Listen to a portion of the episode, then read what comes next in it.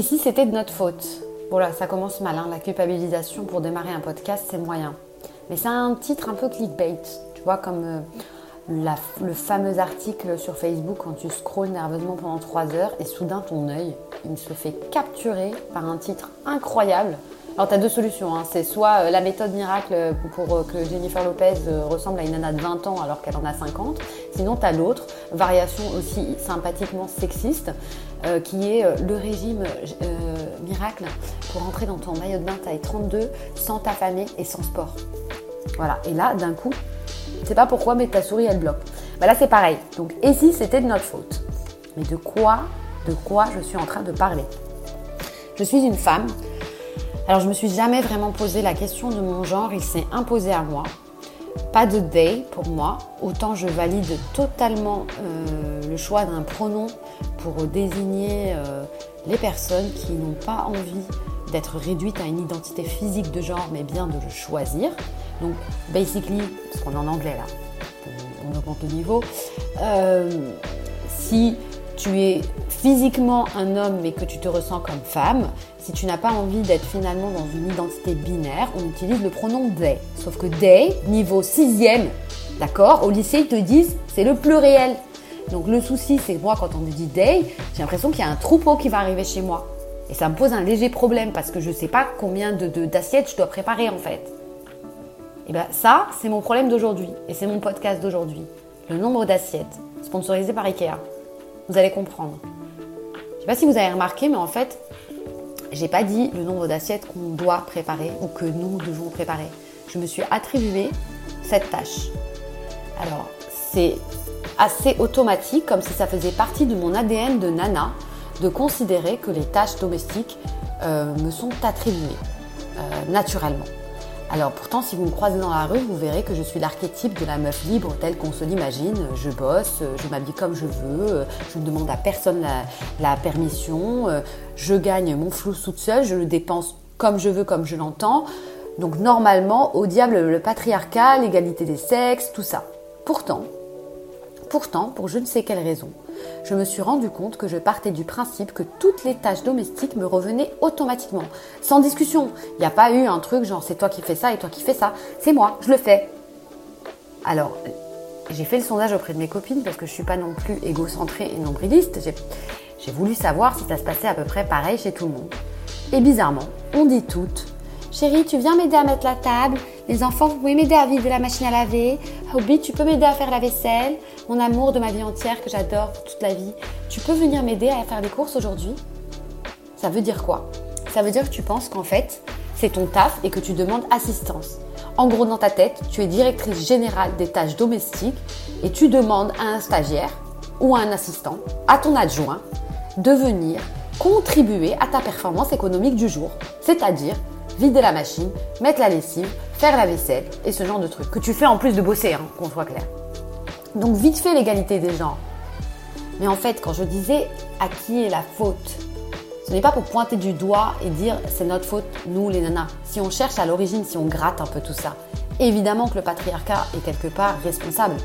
Puisque à l'origine de tout, c'est parce qu'à la base, les femmes étaient dans des cases à, dépecer euh, le gnou qu'avait ramené monsieur qui était parti à la chasse. Mais bon, on n'en est plus là, on est un peu en 2023. Donc, c'est pas un partage équitable des tâches ménagères, mais bien une fiche de poste de la nana qui va déléguer ou demander assistante sur ces, certaines tâches. Et qui définit cette fiche de poste? Aujourd'hui, en 2023, c'est pas le patriarcat holding. Qu'on soit très clair, c'est pas euh, mon mec qui vient me voir et qui me dit tu vas aller faire la machine. C'est moi qui ai fait ce choix-là, sans m'en rendre compte. Hein. Alors les coupables, qui sont-ils? En fait, c'est moi.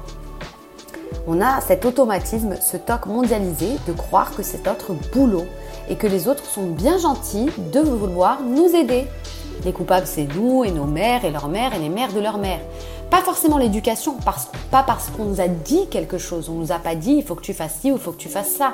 C'est en les voyant faire et en reproduisant un schéma. Et je ne parle pas que du monde arabo-musulman, dans lequel on nous prend largement pour des arriérés maximales. Tu vois, genre, euh, on est vraiment au, niveau du progrès dans la tête des gens, on se dit que chez nous, c'est la fin.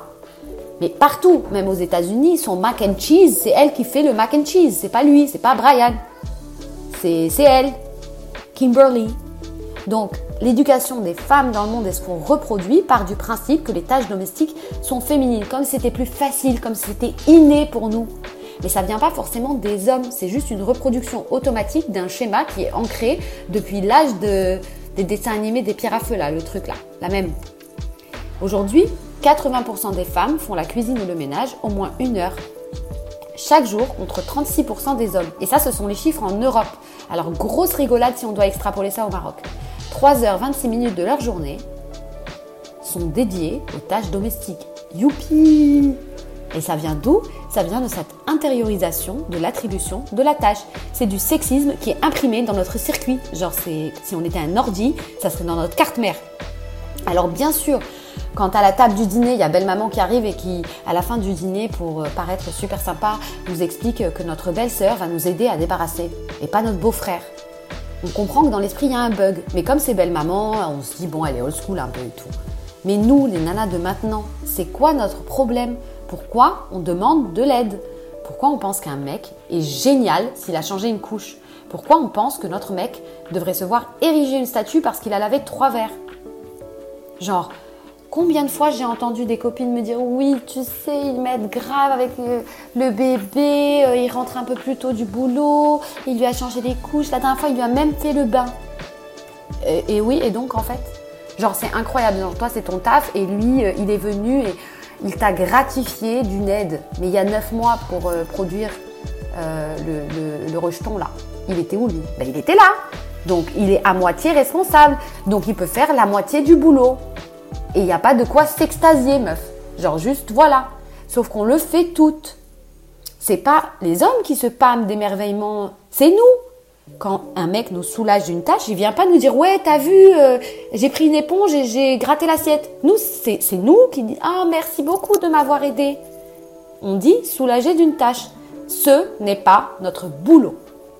Alors si même nous, ne comprenons pas ça, alors on va continuer à demander aux gosses et aux mecs de nous aider, au lieu en fait de partager des tâches qui nous incombent à tous. Parce qu'après tout, si tu regardes, les assiettes, tout le monde mange dedans, les chaussettes, tout le monde les salit. Donc clairement, on peut juste diviser la charge de travail. Et le changement qu'on réclame à corps et à cri en pointant du doigt la société patriarcale, il doit aussi être initié par nous dans nos comportements et nos automatismes on doit comprendre que c'est pas notre travail non payé, non déclaré. Hein. Ah ouais, d'ailleurs, aujourd'hui, je suis à la CNSS, mais ça, je vous en parlerai une autre fois. C'est à, mourir de rire. Une autre fois. Un véritable partage des tâches, ce n'est pas se faire aider. C'est chacun qui fait son lot de tâches sans remercier l'autre. Parce que le nombre de fois où je me suis entendu dire merci à mon mec parce qu'il avait suspendu un petit caleçon de rien du tout sur le fil à linge, j'ai envie de me gifler. Je suis responsable. Lui, il danse pas la samba quand je rentre des courses avec les sacs. Il me glorifie pas en me disant que je suis incroyable parce que j'ai acheté trois avocats et deux bananes. Alors pourquoi je ressens le besoin de lui faire une roudine d'un pan quand lui fait quelque chose? Est-ce que c'est pour l'encourager à faire plus? Est-ce que c'est pour lui manifester ma reconnaissance? Mais c'est super infantilisant pour les hommes aussi. Donc vous voyez le problème? Le problème en fait c'est moi. Et peut-être si toi aussi tu m'écoutes et que tu dis aide-moi à chez toi, à ton enfant, à euh, ton mari, à ton mec, à ton compagnon, bref, voilà. Alors tu sais de quoi je parle. Et si on veut que nos filles ne soient plus assujetties à ces inégalités, il va falloir qu'on se bouge aussi pour leur montrer un autre modèle et désinguer cet héritage que l'on fructifie de la société patriarcale des années bissextiles. Donc en arrêtant d'accuser les hommes d'un côté, en leur montrant aussi ce qu'ils peuvent faire, en leur expliquant que c'est légitime mais pas une aide, et ça changera probablement notre manière d'appréhender notre genre au quotidien. Voilà, c'est tout pour aujourd'hui. Je te remercie de m'avoir écouté. J'espère que je ne t'ai pas trop énervé. À bientôt.